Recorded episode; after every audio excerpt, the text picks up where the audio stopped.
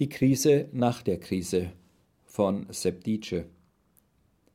Netzwerkarbeit und Sozialkontaktbegrenzung ist keine ideale Kombination.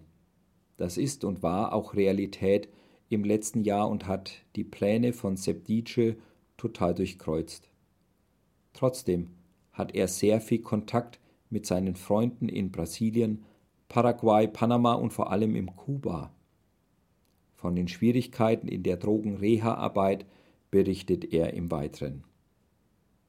Brasilien war und ist sehr stark von Corona mit all den negativen Konsequenzen betroffen, worunter gerade der Servin stark leidet. In Kuba waren die Zahlen bis Mitte Januar des letzten Jahres sehr tief geblieben. Kuba hatte schon sehr früh einen Lockdown mit strengen Einschränkungen. So waren auch Kirchen, schon früh davon betroffen. Als es dann im Herbst Lockerungen gab, mussten die Kirchen aber trotzdem geschlossen bleiben.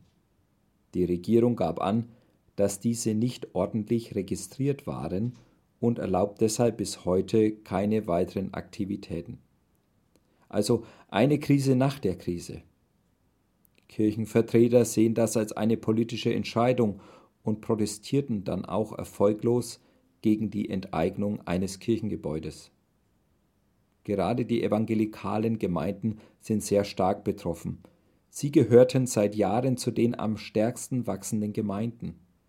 Nun werden sie wieder bedrängt, wie es schon vor Jahrzehnten geschah. Die Lage im Land ist angespannt. Die Preise für Lebensmittel sind stark gestiegen und es fehlt an Medikamenten. Unsere Geschwister bitten, bitten und um Unterstützung, aber viel mehr als beten können wir leider von hier aus nicht. Trotzdem geben unsere Geschwister nicht auf und organisieren sich in Hausgemeinden. Etwas besser geht es den drei Drogen-Reha-Zentren im Land.